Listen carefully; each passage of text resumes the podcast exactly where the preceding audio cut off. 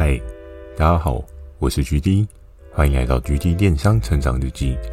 透过每周十分钟的电商成长故事，帮助你更加理解电商市场的运作。Mr. Buzz，近期 GD 有加入订阅的赞助计划。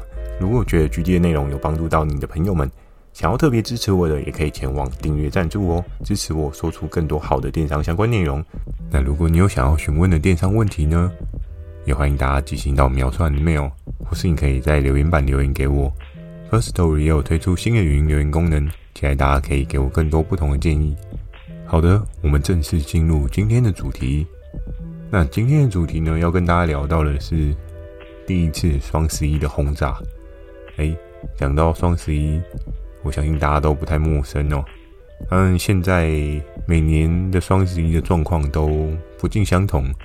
但不免俗的，还是会有一些人期待在双十一的时候买到自己想要的产品，包含像是 iPhone 啊、AirPods 啊这一些比较高单价的产品，一定是很多人都期待在这时候可以剁手手去买的那种高单价的商品哦。我还记得在我进了这间公司的第一次双十一，在我在上一份的工作当中啊，其实我对双十一的感觉。还没有这么的有感，原因是什么？原因是因为我的上一份仓库跟对应的业务单位是有一定的分割的，所以你不会感受到哦，双十一真的很猛啊这样子的感觉。尽管很多人当时在疯淘宝买东西，因为那时候薪水真的是有点少的可怜呐，所以其实你也不会去想要买一些东西。那在我在的一个游乐园当中，又第一次双十一轰炸呢。我遭遇到什么样的事情？或许今天这一集也可以给你一些想法，给你一些思考的地方。那我还记得在双十一的前一个月吧，大概是十月的时候，连大帅那时候就跟我们提到说：“哎，就是接下来最重要的旺季要到喽，下个月双十一就打飞天的时候，大家要做好准备。在双十一前哨的部分呢，大家。”那时候会在忙什么？其实有很多人都在忙上次跟大家聊到的谢谢哦，因为谢谢在九月到十月底的时候，这时候都是一个超级主流的大旺季，所以其实电商的整个波段操作当中啊，每个浪潮都是衔接着另外一个浪潮。那当然，现在很多人都会把很多特别的日子定义成一些对应的销售佳节哦。所以你也会看到，真的是一个又一个的节庆越来越多。当然，有的确实真的很多人会跳下去买东西啊。可能有的人就觉得没有什么需要买的，没有什么好买的。那会有不同的市场的需求态势。那在双十一的前两周呢，我们那时候会做什么？我们那时候会做的事情是疯狂的追杀我们的合作伙伴。比如说，像当时我啊，我就会追杀 S 哥啊，或是 M 夫人啊，或是 W 姐啊，就是对应的这些合作伙伴，我都会特别去 push 他们说：“哎、你的这个货量要多备一点啊，不然到时候又喷起来啊，你没有货就很尴尬哦。”在我们耳提面命之下，对应他们都会尽可能的会去备足那个货量。然后我记得当时。我有跟熊爷聊到备货这件事情，因为熊爷他当时比较主战的是在三 C 类品嘛。那在那个时候呢，手机也是一个还不错的操作产品。在当时，手机还算是有点空间，就可能不见得是你所知道的那种一线品牌，比如说像是 Apple 啊、Samsung，并非是这样的一线品牌哦。在当时，我们平台比较主操的会是那种比较二线。品牌就是你可能不太有听过的品牌，是 G Plus 啊，Benton 吗？其他的我就没有特别去想到这样。有很多二线品牌的手机是效能跟实用性还蛮方便的，因为在当时呢，低中高阶的手机都各有对应的市场嘛。那毕竟是智慧型手机的算是成长期吧，成长兼成熟期的状态。所以其实你可以看到很多人可能会愿意用两三千块再去买，并非是你比较常听过品牌的那一些手机哦。那在当时我们做的这一个操作呢，我那时候就有跟熊爷爷说：“那你如果要做那一块呢，麻烦你货量要备的充足一点。那个时候，熊爷也有跟我聊到说，其实我想跟你讲，我们家从来都没有在担心货量够不够的问题，因为我们的货都是好几个柜，所以我只担心你没有那个 power 可以卖这么大的量，而不担心货不够这件事情。在他的字典里面没有货不够这件事情。这样的状况氛围当中啊，就是大家彼此讨论，然后做好前哨准备哦。那熊爷就是将他的三 C 类品备充足，然后像是 W 姐跟 S 哥呢，就是帮把服饰相关的产品的货量备足。在当时，M 夫人她就是将对应她自己手上本来的商品库存备得更加充足一些，然后包含之前我跟大家提到那个很 Q 的水果坐垫，也有把一次都备足。那在两个礼拜前，就是疯狂的追杀每一个合作伙伴的状况之下呢，其实大家都有一定的绷紧神经的程度哦，每个人都很期待双十一的到来，每个人也都很紧张的备战。那时间很快的往前走，走到了十一月的第一天。我记得在那一年的十一月的第一天呢，其实就开始已经比较有感哦，多半在双十一的前几天。可能是在比如说十月底的尾巴，十月底的尾巴，你可以发现就是有很多的电商通路都会相较来讲资源比较收一点。为什么呢？因为市场上面的氛围啊，所有的消费者都定睛 focus 在双十一的这个 d i s c o 的优惠哦。在那时候，如果你大打广告资源啊，变相的另外一种浪费。十月底的业绩是相对差的这件事呢，如果你有经历了一段时间的电商经验，你应该也非常的能够了解整个生态圈是什么样的状况。那在十一月一号的开始呢，哦，事情有了不一样的变化哦。就是我记得那时候十一月一号的时候，我自己手上的一些产品大概都翻了有。可能将近十 percent 吧，你可能会觉得十 percent 没有很多，但如果假设你是用个平台的总体经济去看的话，其实它是一个还不错的数字，而且这只是十一月的第一天，十一月的第一天就有这样的数字，那你要去思考一下，十一月的十一号那天到底是多么的可怕。在十一月一号当中呢，那一天数字喷发的状况，真的是让我自己再开了一次眼界哦。因为上份工作，我没有办法很很有感觉的体会到那个数字波动的感觉。在上份工作，其实就算数字飙得再高，也是跟我没有任何的关系哦。数字再高，你的薪水还是一样呢，对不对？你不会有任何的感觉。那在这时候呢，十一月一号，我看到我自己可能第一天有十 percent 的成长，然后。二号、三号、四号，不是说每天都有十 percent，但是都有一个不错幅度的小幅成长。然后，可是很有趣的事情，你可以发现五六七这段时间，诶，稍微弱了一点。为什么呢？因为其实这是一个时间轴的概念哦。当你知道，就是遥远的未来有一个你想要的奖杯，那个奖杯它定在十一号的时候，你不免在一开始。的开跑的时候，你可能会手滑买了一些东西，但你可能在突然六七八这个时候，你就会意识到，哎，奖杯快要来了，那我这时候买干嘛？到时候会有更好的奖杯啊！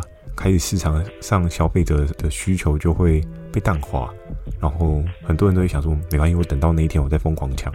在这十一天的中段的时候，会稍稍的有些些的下滑。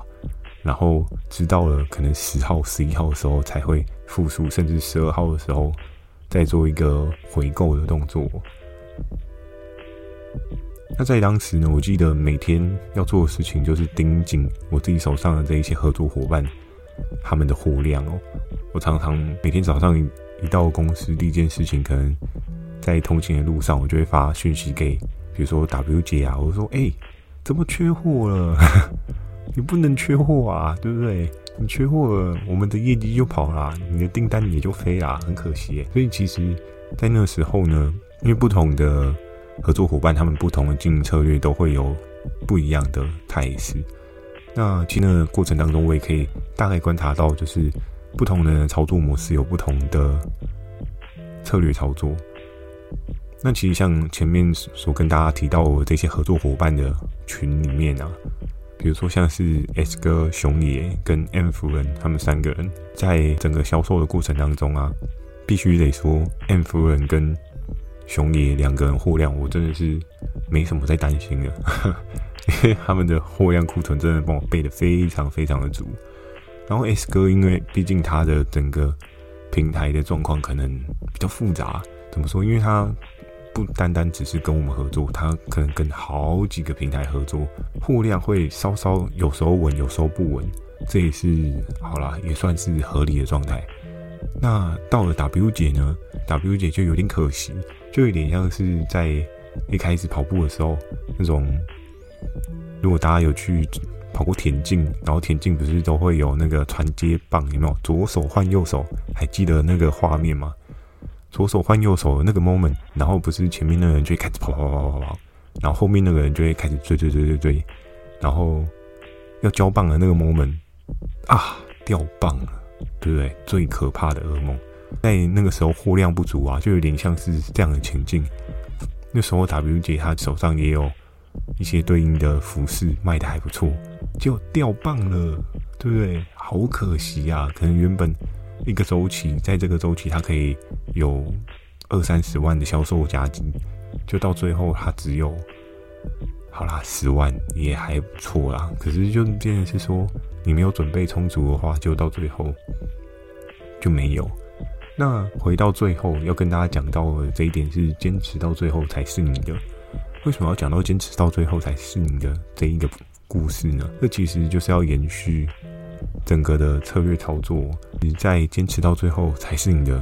你可以看到，比如说，当你今天库存的货量没有备的很足的时候，你很难坚持到最后。你如果到了一号，好，可能开跑了，然后开始喷量，有没有喷了一根红棒，就像股票一样。然后第二天你才去追高，那你会遇到什么样的问题？哦，会不会突然变成韭菜呢？真的不好说。但如果假设你今天可能在十月底，你就已经备好对应的库存量，那或许你就可以一根接一根的红棒，砰砰砰砰砰，然后直接到一个很高的境界哦。很多事情都是一种选择，你没有办法去知道自己的下一步路是什么。但是在这一些坚持的过程，你能够做什么呢？假设你今天有跟平台的窗口合作，就是大家有一个良好的默契，又或者是说你自己有认识一些市场上面的资料收集者，用各式各样的资料佐证去做一个交叉比对。比如说，假设今天平台的业务窗口，他可能就会跟你讲说：“哎，这个东西我很有把握，你帮我备一百万。”嗯。哎，我的资金有一百万吗？我相信这应该是在那个 moment，可能就是作为经营电商，可能就是有点黑我啊，一百万真假的？你这么有信心？但是你要知道，就是对于平台的业务窗口端呢，我们都是很担心货会卖不够的这件事情，所以势必势必一定会高估高喊的一些。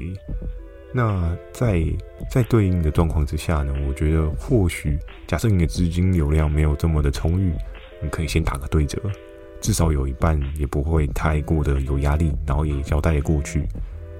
那如果真的他开的这个数字，你真的不知道是不是该做的话，你可以再进一步的去问这个平台的业务窗口，可能问他说：“哎，你的这个数据是有没有一个比较实际的数据所呈现出来？比如说。”上个月你的这个品相，它就已经跑了五十万，那你这个月又被五十万，就真的有点嗯，What are you doing？对不对？但如果假设今天你的这个品相上个月才跑十万，然后他竟然在这个时候跟你讲说，我觉得有一百万，嗯，好，那就要看你的心脏够不够大颗。我个人是建议你可能了不起背个三倍就差不多了吧。有时候如果你今天是经营电商的角色来讲的话，你背了太大的货量。包括我自己，我自己其实跟我的合作伙伴去沟通的时候，我是偏向我一样会多喊，但是我还是会要求他依照自己的能力状况去做一些评估，因为我不希望我的合作伙伴只做这一只商品他就死掉了。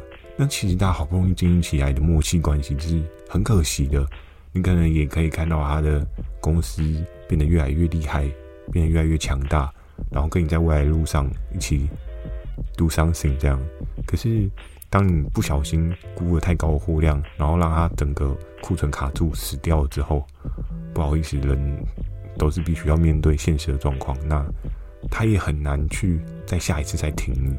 所以，不管你今天是平台业务窗口去估货量给你的合作伙伴，又或者是你今天是合作伙伴的角色去跟平台的窗口去询问货量这件事情，真的务必务必再三的确认状况之后，再做对应的货量库存准备哦，不然其实会到了一个大家都不开心的状况。你卡了一堆库存，然后平台业务可能他也没有对应的能耐可以去帮你推。